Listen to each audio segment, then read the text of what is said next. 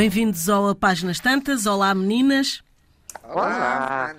Hoje falamos de verdade ou mentira na literatura. Uh, Tudo mentira. É, este tema dá pano para mangas e eu começo por ti, Patrícia. Aliás, foste é, tu que sugeriste. Pá, porquê? Uh, foste tu que sugeriste. Um, mas eu, eu, eu só queria começar com esta provocação. Mas a, a literatura não é isto mesmo. Tornar credível uma ficção ou mentira, se acharem que ficção é mentira, e tornar algo que é real numa mentira. Portanto, acaba por ser estas duas coisas, não sei. Eu não sei se, é, uhum. se, é, se é, isso. Olha, o, o Agostinho Silva, numa entrevista, disse: Fujo da verdade como tudo, porque acho que quem tem a verdade num bolso tem sempre uma inquisição do outro lado pronta para atacar alguém. E então livro-me de toda a espécie de poder, não é? Uh, pá, uh, o que é que é isso da verdade e o que é que é isso da mentira? mentira. A ficção é mentira, não é? Está bem, está certo, nós construímos, mas construímos a partir de uma verdade, pelo menos construímos a partir de uma observação, ah, de uma história que lemos. De parti... Nós partimos sempre de qualquer coisa que é pelo menos uh, suficientemente verdadeira para nós, uh, ao ponto de nos dar o impulso para a escrita, para construir qualquer coisa. Uh, e, e, a Joyce Carol Oates tem um livro muito pequenino chamado Fé do Escritor, que é muito difícil hoje em dia de encontrar. Foi publicado na DIFEL há um, muitos anos, em que ela diz que, num capítulo dedicado a conselhos ao jovem escritor, ela diz uh, basicamente isto: escreve sobre aquilo que sabes, sobre aquilo que é verdadeiro para ti. Uh, é relativo isto? Claro que sim, muito claro relativo. que é relativo, óbvio, claro que sim. É evidente, mas uh, eu acho que nós partimos sempre de uma verdade, nem que seja nossa. Olha, para remeter para o programa anterior sobre o medo, até pode ser uma, uma pode ser apenas um medo, mas se esse medo for verdadeiro para nós, uh, se calhar permite-te uma construção narrativa. Olha, eu dou-te um exemplo muito concreto. Neste último livro que eu escrevi e publiquei, chamado Da Meia-Noite às Seis, quando estava a escrever, eu não tive este raciocínio, mas eu fiz terapia durante muitos anos e a última pessoa com quem eu fiz terapia uh, disse-me, uh, quando me ligou a agradecer o livro e a dizer que já o tinha lido, um, disse-me: Portanto, tens medo que o teu marido morra. Hum.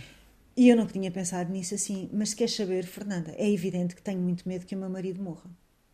É, hum. é evidente. Para mim, agora, depois, depois de ele me ter dito isto, é sim. evidente que sim. É evidente que sim. E a personagem principal da, da Meia-Noite às Seis, o que é que lhe acontece logo na primeira página? Morre-lhe o marido, não é? Hum. E como é que uma pessoa se levanta? Isso, isso como reflete é que alguma coisa. É? Ora, pois lá está. Então claro essa é a verdade. É, claro que essa é a verdade. É a verdade do medo. Do medo que eu depois transformei na história da Susana e que lhe dei a moldura da pandemia em 2022 e por aí fora. Mas não deixa de ser verdade. Não deixa de uhum. ser verdade para mim, pelo menos, não é? Uhum. Hum. Pois. Percebes o que eu quero dizer? Não. É relativo. É sempre tudo muito relativo. Um... Pois. Rita, o que é que acrescentas? Uh, eu, olha, eu para já gostava de falar da verdade sobre a mentira, que é. A verdade é que todos mentimos, eh, se formos a contar, umas 30 ou 40 vezes por dia. Por sejam mentiras brancas, sejam mentiras de compaixão, sejam mentiras para acreditarem melhor em nós. Porque é assim, se eu me atraso porque, se, se eu me atraso porque adormeci, que é uma razão completamente nobre, Uh, válida, mas pouco picante, mas tem pouco picante, não é? Portanto, eu às vezes, já na minha vida, tive que criar situações em que percebessem o meu atraso de outra maneira, porque esse que, que é uma coisa pode, não há nada mais humano do que adormecer, se a pessoa dormiu mal, não sei o quê, que não, e que não tem nada a ver com a irresponsabilidade. Muitas vezes a, a pessoa mente muito. Mente muito. Um, depois acho que a história da verdade e dos malefícios da mentira também está muito mal contada. Há malefícios da mentira, uh, sim, mas também há muitos malefícios da verdade. Eu estou farta daquelas pessoas que vêm ter comigo a dizer: Olha, eu vou ser sincera. Eu acho que tu. Primeiro, não, às vezes não estou interessada no que é que ela acha. Segundo, aquilo vai chatear. Aquilo vai chatear. Terceiro, aquilo nem é verdade. Pode nem ser verdade. Há uma enorme e gigantesca diferença entre verdade, realidade e facto, por exemplo, não é? Portanto, hum, e a verdade é, como a, a, a Patrícia já, já inferiu, a verdade é uma coisa relativa. E, portanto, hum, muitas vezes a ficção utiliza a mentira, uh, não só a mentira da trama, mas como a mentira sobre o próprio autor, uh, para uma coisa se tornar mais verídica. A Patrícia também falou nisto. E tudo isto é verdade, e tudo isto faz sentido. E nós temos que nos equilibrar nisto. E uma coisa que o autor faz é por exemplo, arranjar maneiras uh, e subterfúgios, muitas vezes inconscientes, para causar uma boa impressão. Ou seja, nós queremos uh, ficar para a eternidade, digamos assim. Isto é completamente metafórico, porque não, nós não, não, não temos juízo suficiente para saber que não ficaremos muito provavelmente para a eternidade, mas quer dizer que se desprenda de nós uma imagem de, de alguém que é mais inteligente do que nós, o autor é mais inteligente do que a pessoa, é. normalmente. Porquê? Porque a pessoa confrontada com alguma algum inesperado não reage com a inteligência de que um autor consegue reagir, não é? é claro que é a inteligência dele que, se, que, está lá sempre, mas é uma inteligência ficcionada porque uh, é retocada, mil vezes retocada. Uh, efetivamente, uh, o escritor vive muito da mentira, da mentira sobre si própria, da mentira sobre as coisas que acontecem, e para chegar, se calhar, a uma verdade mais justa. Porque um escritor nunca consegue provar inteiramente o seu valor. Nem o escritor, nem ninguém. Normalmente tem mais valor do que aquele que consegue provar. Portanto, é legítimo que ele minta para que a sua imagem uh, se, se, se, ajuste mais ao que ele é na realidade. O facto de ele não conseguir provar-se, o facto de ele em, em público uh, parecer atabalhoado ou, ou, ou confuso, não é verdade, porque ele tem dentro de si a capacidade de, através da escrita, se demonstrar de outra maneira. Portanto, uhum. a minha saída para este debate é todos mentimos e muitas vezes as mentiras são úteis. Por exemplo, o adultério. O adultério é um crime. O adultério já foi, não é um crime jurídico ou judicial, lá como é que se diz. Hoje não é. Mas, um, mas um, o adultério não é sempre uma, uma, O adultério, que é uma mentira, não é? Uh, não é sempre. Uh, não tem sempre um efeito. Não, não, ai, como é que eu posso ser? Não é sempre negativo, não é sempre maligno. Há homens que e mulheres que só se aguentam num casamento à custa de mentira, mas para proteger quem tem ao lado muitas vezes. Essa pessoa, sem nós, ou sem o adulto, hum, se calhar não se aguentava na vida. Não é? Portanto, a pessoa precisa às vezes de ir buscar oxigênio ao exterior uh, para se aguentar numa relação às vezes, de alguém que é dependente de nós, seja por que razão for financeira, psicológica, hum. por aí adiante. Portanto, um, os moralistas da mentira têm que repensar um, uh, ah, nisto. De facto, há verdades, há, há mentiras morais e verdades imorais. Porque se um, uma pessoa vier ter comigo e me disser assim, porque é que deixaste de gostar de mim e eu disser as verdadeiras razões, eu estou a capar essa pessoa, eu estou a destruir essa pessoa. Tanto que eu, por exemplo, todas as relações que eu terminei, eu nunca disse a frase eu não gosto de ti. E às vezes era verdade. Porque é uma, uma, uma, uma frase terrivelmente cruel. Deixei de gostar de ti. Não é? Uhum.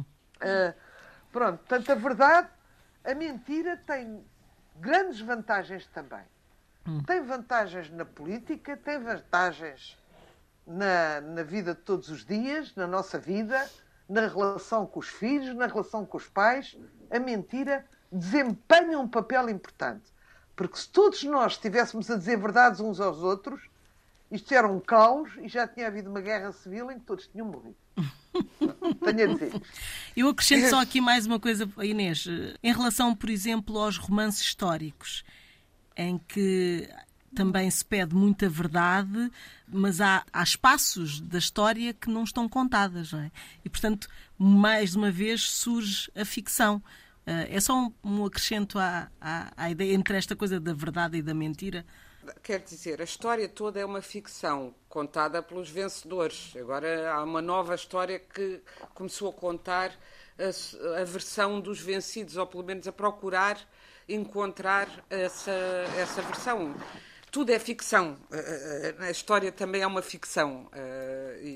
A interpretação, pelo menos, há os factos, mas há, há os factos que sobreviveram, não há os factos. Portanto, há, há, muitos factos de que não sabemos, não é? Por isso, tudo é ficção. Eu, eu penso é que a verdade em literatura é o impacto que uma obra literária nos causa nas entranhas, no sistema nervoso, no inconsciente. Essa é a verdade. É a, a perturbação e o impacto. Não há uma verdade. A, a conquista do modernismo em relação ao, ao, romance realista clássico foi o de uh, nos dar o eu fragmentado, que é o eu real que, que, que todos somos, feitos de paradoxos, de múltiplas verdades, de verdades contraditórias. Portanto, a verdade é sempre uma oscilação, é sempre qualquer coisa de, que é um puzzle. E uh, a grande, a grande, o grande feito do, do romance modernista foi dar-nos a ver essa multiplicidade de pontos de vista, que alguns romances realistas também, também já tinham feito, mas sobretudo a desagregação interior uh, das personagens. Porque é verdade. O que é que é eu, dar um, um trouxe aqui um exemplo uh, prático. Por exemplo, eh, foi que, que, que retirei do, do, livro de que falei no, no, programa passado do Terry Eagleton, que é uma das ele vai analisando livros e uh, o princípio de vários livros e analisa a primeira frase que fala justamente de, de uma verdade, a primeira frase do, do famoso romance uh, Orgulho e Preconceito de um, Jane Austen, que começa assim.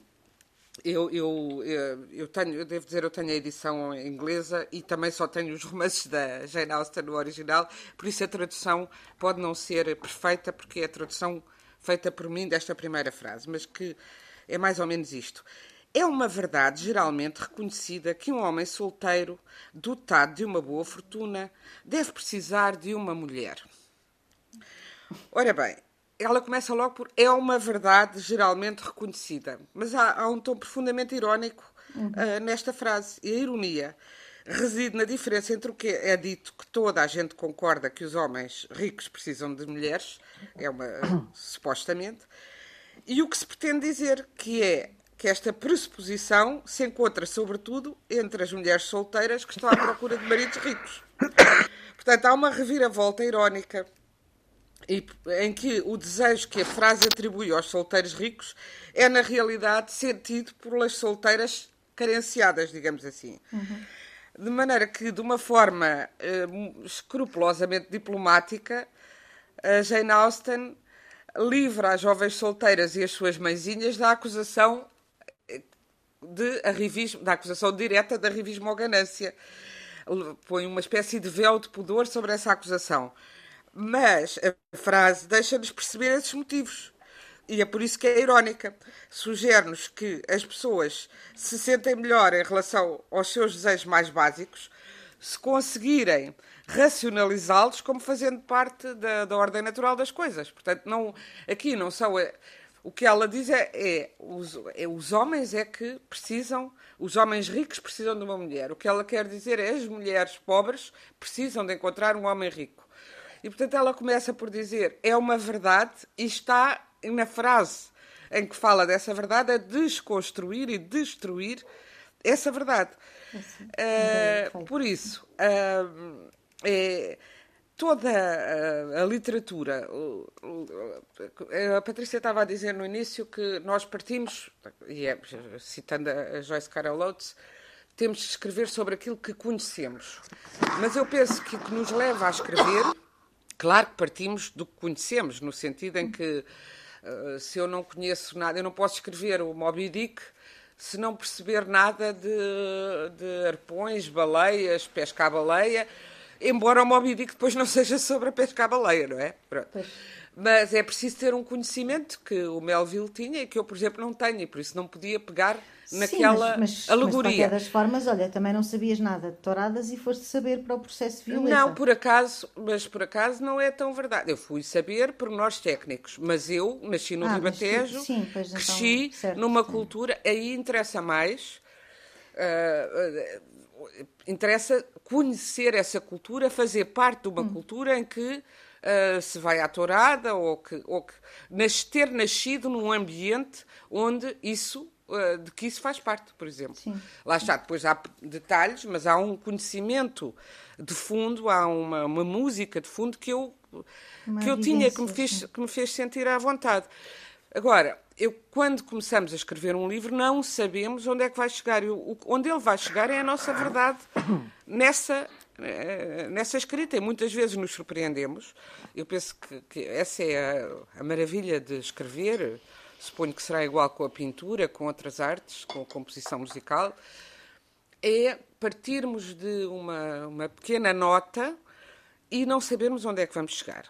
E muitas vezes, eh, e por isso já que tenho dito, essa ideia de que se constrói o romance com as personagens muito bem delineadas e o que é que vai acontecer. Em, em, eu, fiz isso, tentei fazer isso no meu primeiro romance.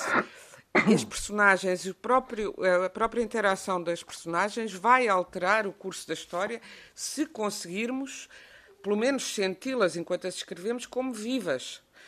Claro que uh, à partida, quando um leitor pega num livro, sabe que vai suspender o seu, a, sua, a sua crença na realidade circundante e entrar numa outra, numa realidade alternativa. E por isso é que, e, e embora se diga muito que é importante que, cada vez menos, porque isso era muito no romance realista. O romance moderno, modernista e pós-moderno, brinca, pode brincar com o próprio tempo Pode, uhum. uh, idealmente, pôr alguém, uh, se lhe apetecer, pode pôr alguém no século XII uh, a fazer uma chamada telemóvel, encontrar o, o telemóvel que veio de outro século, fazer atravessar séculos, como sei lá, não, o telemóvel não, não colhe para isto, mas como o Orlando da Virginia Woolf, o a Orlando, que atravessou vários séculos numa, num só romance. Portanto, suspende-se o pacto com a realidade para entrar numa outra realidade que nos vai ajudar chaves para interpretar esta realidade, não é? Uh, e nessa, nessa, nessa suspensão do pacto deixa de ser eh, a verdade e a mentira do cotidiano deixam de se aplicar.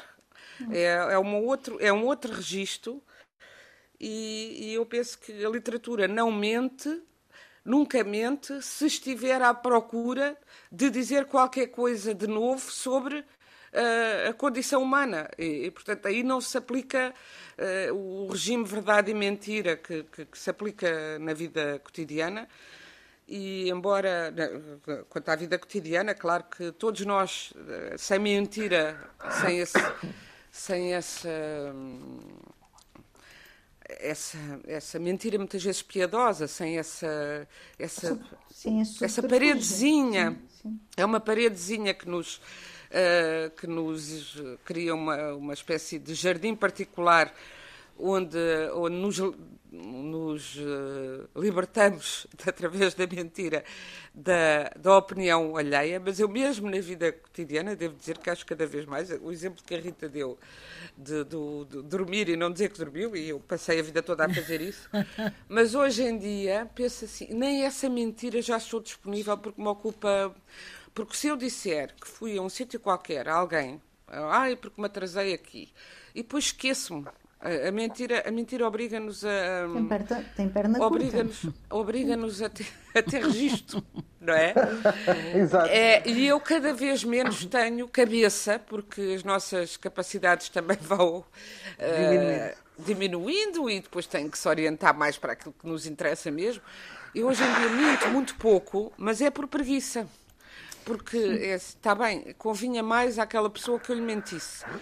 Uh, mas mas a, mim, a mim dá muito trabalho uh, estar a, a, a, elaborar uma mentira, por isso, um, embora, uh, embora, por outro lado, vivamos num mundo em que a mentira, que é mais lisa, porque todas as verdades são rugosas, mesmo no mundo concreto. Todas as verdades verdade, são, são o tal puzzle.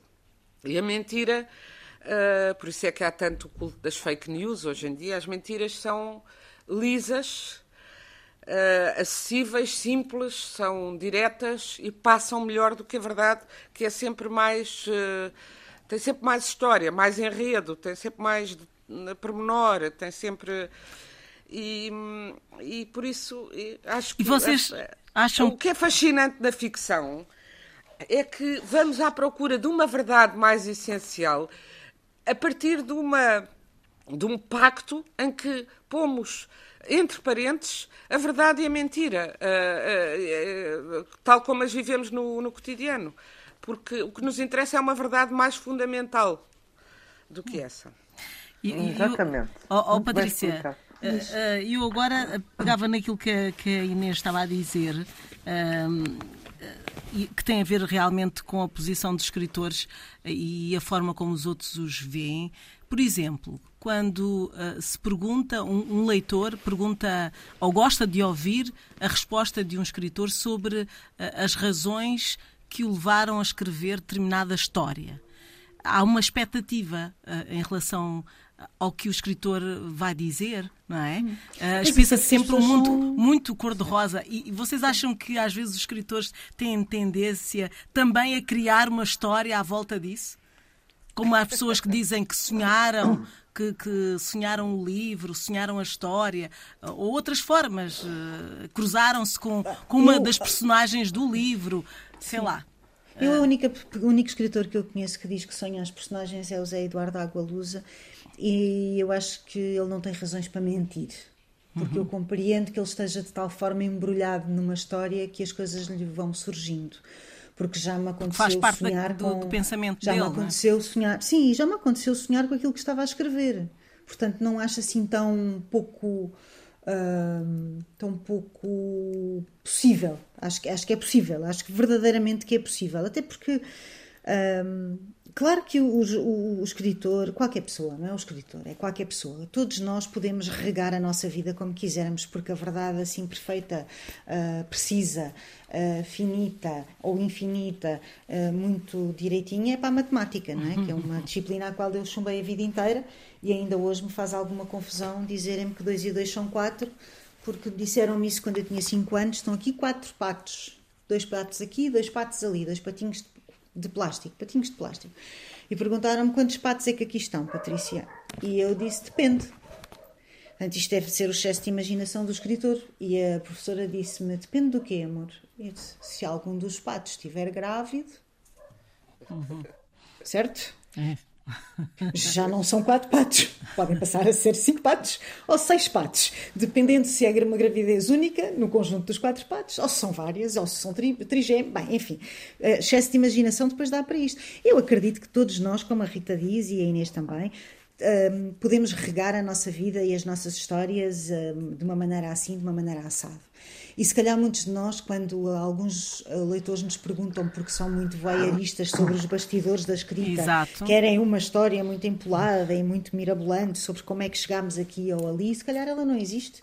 E se calhar nós esforçamos-nos para, para criar enredos. Embora eu esteja um bocadinho mais próxima da Inês nisso, que é. Hum, dá muito trabalho a mentira, por um lado, e depois, por outro, conforme tu vais andando na idade. Um, a memória. Epá, é, é, não é só a memória, sabes? É a pachorra que é preciso ter. Desculpa, é pior ainda do que isso. É a pachorra que é preciso ter para estar a dar a atenção a alguém a quem eu vou mentir. Eu parto do princípio, assim, à partida, não é? Um, não é alguém uh, que me interesse verdadeiramente. Não me interessa. Se eu vou mentir, é alguém que não me interessa. Se calhar é por isso que eu não tenho muitos amigos, é porque depois dizem que eu sou muito bruta e sou muito frontal e que digo as coisas como aos malucos. Bem, eu prefiro dizer as coisas como aos malucos. Eu há uma frontalidade de que gosto. Uh, e, e, e, acho que mesmo que nós Ai, possamos os, os ser. Os ouvintes têm que saber quem é a Patrícia. A Patrícia, com este ar angelical, quando sai para dizer a verdade, onde quer que esteja, cuidado com ela. Não, é, não me acontece muitas vezes. Hein? Mas quando acontece, até treme não me acontece, do mundo. Não me acontece muitas vezes, mas às vezes acontece-me. Público. às vezes coragem. acontece. Às vezes, mas não tem que sempre, porque houve, às vezes a verdade implica isso mesmo, coragem. Mas depois também implica, conforme tu vais andando na vida, esta contabilidade do mas vale a pena eu estar a chatear-me e agora vou eu educar este fulano ou esta fulana? Estou eu aqui a tentar civilizar e educar o um mundo? Vale a pena gastar o meu latim? Se calhar não vale, não é? Porque, na verdade, se tu pensares bem, é um bocadinho tu só podes dizer a verdade a quem está verdadeiramente disponível para ouvir. E a maior parte das pessoas não está. Não, é? não está. Não está. Tu não vais dizer a uma pessoa. Eu lembro-me, eu tinha pai, não sei, 16 anos, 17, e o meu irmão chegou a casa com uma namorada nova. E a miúda, coitada, que era um doce de miúda, de quem eu uh, passei a gostar imenso, disse não sei o quê, já não sei o que é que foi, confesso. Mas a primeira coisa que me saiu da boca foi: que é grande estupidez. Basicamente chamei-lhe estúpida. Ela ainda não sabia nada. Estava ali numa situação delicada. Tinha acabado de entrar uh, na relação com o meu irmão e tinha aqui a irmã mais velha a chamar-lhe estúpida. Eu estas coisas já não faço. Mesmo que as pense, já não faço. Essa, essa foi compulsiva. Saiu-me, saiu-me. Estás a ver? Saiu-me, mas. Uh, é pá, mas houve. Uh, olha, Humberto Eco dizia nem todas as verdades são para todos os ouvidos. Aí está, o que eu acho. É que nem todas as verdades são para todos os ouvidos. Isso é uma coisa que eu acho mesmo. Hum, uh, e portanto acho que tens que escolher. Agora, no teu livro, no exercício querem... da literatura. Sim. Diz, diz, diz. Não, não, não, tu estavas de uma frase. No, no exercício da, da literatura, eu acho que tu eh, é um, é um, é um patchwork entre verdades e mentiras construções de putativas verdades, de verdades que nós gostaríamos que fossem e não são, de mentiras que ajudam uh, ao efeito daquilo que tu queres comunicar ao teu leitor, não é? Uhum. A, a, a, criar o teu ponto. Qual é o teu objetivo com isto? Qual é a tua mensagem? O que é que tu queres dizer com este livro? Ou, ou as várias coisas. Geralmente não queres dizer uma coisa. As pessoas geralmente dizem qual é o tema do livro. Geralmente não há um tema, há vários temas. Uhum. Não é? Uh, possam eles ser, uh, possam eles ser de, ordem, de ordem moral ou, ou, ou política ou social ou amorosa. Geralmente há vários temas. Mas tu vais baralhando as verdades e as mentiras na ficção, eu acho. Mas uh, em relação, por exemplo, ao teu romance As Crianças Invisíveis, hum. se alguma criança que passasse por uma experiência semelhante Uh, tu, tu, pensavas, pensaste nisso? Uh, se algum dos leitores fosse uma criança ou um Olha, adulto tanto, que passasse pela mesma... Eu tanto pensei nisso, sim, eu tanto pensei nisso que independentemente do número de histórias que vi, que eu vi e que li, um, só há uma história no livro que é rigorosamente verdade. Uma, só há uma. Que é a história do miúdo que a família uh, opta por devolver, mas manda-lhe na, na, na, mala com a, a roupa, manda-lhe uma, uma moldura com a fotografia da família. É a única história que é verdadeira. De resto, eu fiz mesmo questão que as histórias não fossem ou não correspondessem a nenhuma história real que eu conheça. Uhum. Uh, Claro que uh, a personagem principal desse livro é abandonada junto ao ecoponto e ao lixo, não sei o quê, e, e, um ano depois tivemos aquele bebê que depois ficou com aquele nome de Salvador, uh, também abandonado junto do lixo. Portanto, às vezes depois a realidade ultrapassa a ficção, não é? Uhum. Pronto. Mas, uh, mas faz parte, eu acho. Faz parte. Uh, Rita, queres acrescentar mais alguma coisa em relação a esta verdade e mentira? Olha, eu duvido menos que a verdade seja mentira do que a mentira seja mentira. Ou seja, eu duvido que a mentira seja mentira. Porque, mesmo que não relate o facto, relata sempre uma verdade da pessoa. Entendem? Por isso, hum. é muito difícil esta. Nós vivemos nesta oscilação. Na verdade e na mentira. E hum, o Ernesto Sábato, que olha, hoje está um que está esquecido não é? Uhum. Uh, o, escritor, ele dizia: Creio que a verdade é perfeita para a matemática, para a química, para a filosofia, mas não para a vida. Na vida contam mais a ilusão, a imaginação, o desejo e a esperança. Eu sou deste mundo. Uhum. Uh, não quer dizer que não me vejam aqui que eu sou uma mentirosa. Eu não sou uma mentirosa. não, mas, mas, mas, mas, mas vivo, é, vivo é que, é que a própria memória prega-nos tantas partidas, agora fala-se imenso das fake memories. Todos uhum. nós temos fake memories. Claro. Todos nós achamos que a, que a nossa infância foi mais triste ou mais alegre do que aquela que do foi. Que aquela que foi. Mas são Porque também... nós construímos, nós próprios mentimos a nós mesmos. Isto é tão inextricável como isto. Nós, para nos podermos olhar ao espelho e para nos podermos perdoar da, da porcaria que fazemos, muitas sim, vezes, sim. nós inventamos uma narrativa que justifica aquele, aquele ato como sendo o único possível. E, e não é verdade. Portanto, é inextricável e é, uh, e é, mas é um grande jogo e é um jogo fascinante. Esse da verdade, não é? Uhum. Um, eu não, eu não quero uma, eu não gosto de pessoas, quer dizer, eu não gosto de pessoas que, que estejam sempre a dizer verdades. Cansam-me imenso. não me inspiram. Ok, está a dizer uma verdade. E normalmente é uma verdade que já toda a gente sabe. Eu preciso de uma boa mentira a uma verdade chata. E repetida. E gasta. Não é? Hum, há essa perversidade também. Também existe essa perversidade. Uh, há, pessoas, há pessoas de uma generosidade enorme que mentem imenso. Portanto, uh, tudo isto é muito difícil de julgar. Uhum. Não é? Sim, mas quer dizer, não tens que julgar. A partir de, neste momento, vivemos todos num mundo que é uma mentira global, não é? As, as redes sociais, o que é que são? Por mais Porque ninguém julga ninguém ser, também. Ou julgam ninguém, tudo ou, ou julgam tudo. Sim, sim. Ou, não, ou tudo fica impune, não é? É verdade. Eu, por acaso, aí, eu, eu, as redes sociais, eu acho que são a praça pública, a tal praça pública de que se fala desde a, a, a Grécia Antiga, e que na Grécia Antiga era só a praça pública dos senhores. E agora, claro, tem imenso lixo, porque imensa ignorância, imenso analfabetismo, imenso ódio, mas eu devo dizer a razão pela qual eu os frequento, frequento sobretudo o Twitter, que é rápido e. e, e...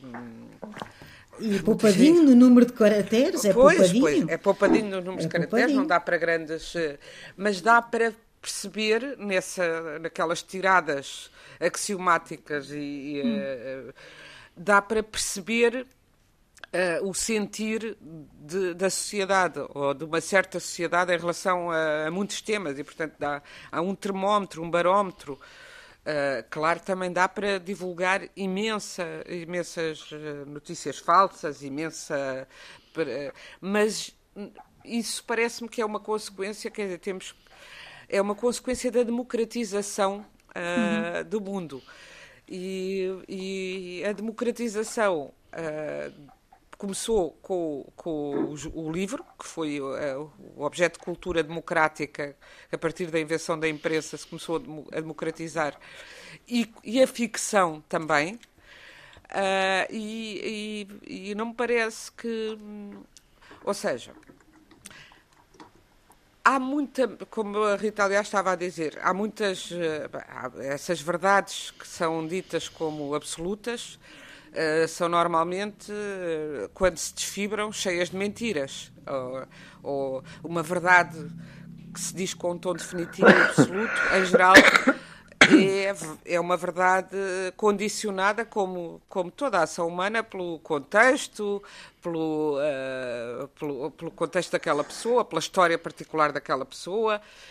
E, e, eu acho que a maravilha da literatura, em particular neste caso da ficção, embora também da poesia, do ensaio, é fazer oscilar essas fazer oscilar, interrogá-las e desmontar essas verdades adquiridas. Uh, e, e, e, muitas vezes, quando se diz qual é o, te, o tema o objetivo, nós temos uma, quando estamos a escrever, uma noção vaga do tema, é, uma é noção verdade. do enredo. O enredo serve um tema e serve também uma linguagem, porque a linguagem, ah, quer dizer, aquilo que se diz também se diz numa certa linguagem. E nós muitas vezes esquecemos de que Uh, ou, ou não pensamos nisso suficientemente, eu, eu, acho, muitas vezes, mesmo enquanto escritores, que a forma como dizemos, este exemplo da, da, da Jane Austen diz muito também dela e do mundo em que ela, em que ela escreveu, a forma como dizemos é também uma mensagem. E é, e é uma mensagem muitas vezes involuntária. Eu estava, uh, há dias, uh, apanhei num, num, livro de que gosto muito, que é de um, também de um escritor muito esquecido e fabuloso, que é o Thomas Hardy, do, do século XIX e, e, e, início do século XX. Uh, e este livro, que é de 1874, que se chama em português Longe da Multidão, Far from the Madding Crowd, ele diz às tantas isto, ele é um escritor que eu gosto muito, porque além disso era muito feminista, coisa que na época uh, um escritor vitoriano feminista era, é mesmo uma raridade e ele diz que é muito difícil para uma mulher definir os seus sentimentos numa linguagem que foi principalmente feita para que os homens expressem os seus. E isto, que é, é, é verdade em relação à linguagem, eh, não só, não só na relação do masculino, que foi sempre o poder, e do feminino, que, que só agora começa a ter poder, e a linguagem, eh, o genérico da linguagem é masculino, nós sabemos isso, não é? é mas também uh, em relação à, à cultura. A, a, a, língua serve para transmitir uma certa cultura uma, e de um num determinado. vai evoluindo com o tempo, mas uh, e, e essa evolução. Nós podemos colaborar nessa evolução, na maneira como construímos uh, uh, o nosso mundo, o nosso universo ficcional dentro de uma língua que já nos foi dada, que é antiquíssima e que, uh, que serviu outras épocas e outras, outras visões do mundo, não é? Portanto. Própria, o desfibrar da mentira começa pela, pelo uso da linguagem, por nós refletirmos que, nas palavras que usamos e como as usamos. E isto no dia a dia como, no, como na, na literatura, não é? Posso contar uma historinha? Tem sim. tempo? Uh, uh, sim. Eu vou, vou, ser muito rápida. Uh, uh, vem na, no meu livro Veneza Pode Esperar e eu acho isto completamente exemplar em relação às coisas que parecem e depois não são. não tem exatamente a ver com a verdade, mas tem a ver com como a, a verdade se pode ir modificando. Um, certa manhã, um camponês descobriu que o seu cavalo fugira durante a noite. Muita gente conhece esta lenda. Uhum. Os vizinhos, mal souberam do sucedido, chegaram em procissão para lastimar o seu azar. O camponês respondeu-lhes: Pode ser que sim, pode ser que não. No dia seguinte, o cavalo regressa à casa, trazendo com ele seis potros. Contentes, os vizinhos voltaram para felicitar o proprietário. O homem disse-lhes: Pode ser que sim, pode ser que não.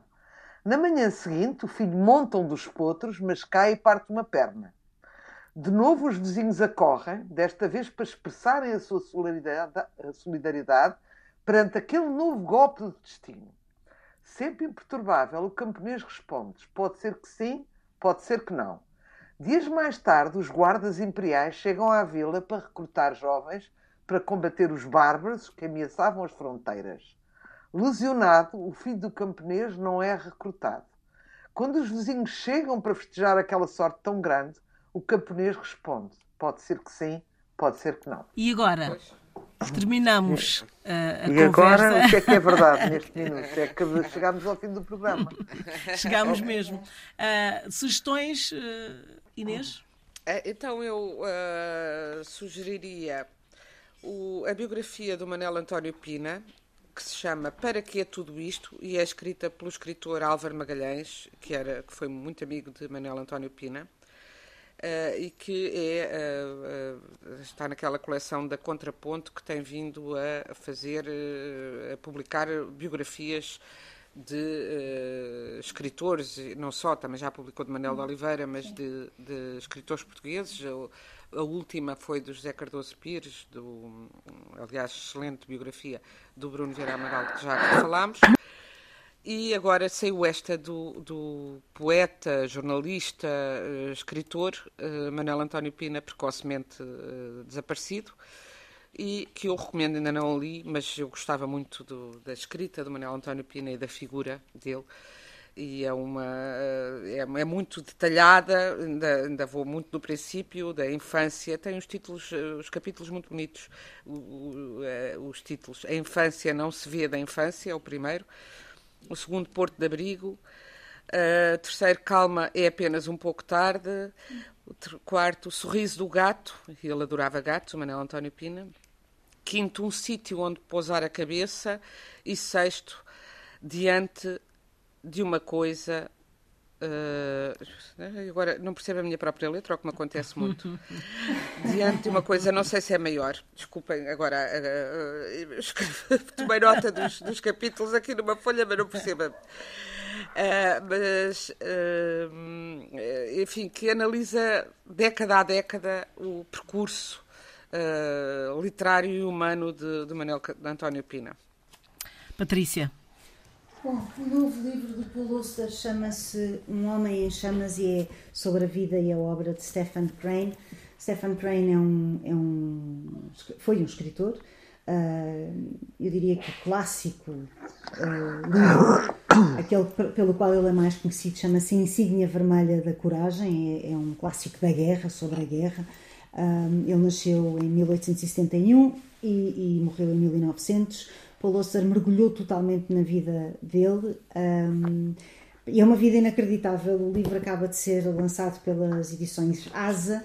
Uh, é traduzido pelo Luís Rodrigues dos Santos. Eu li 22 páginas. O que é que eu vos posso dizer? Tenho 890, estou completamente agarrada a isto.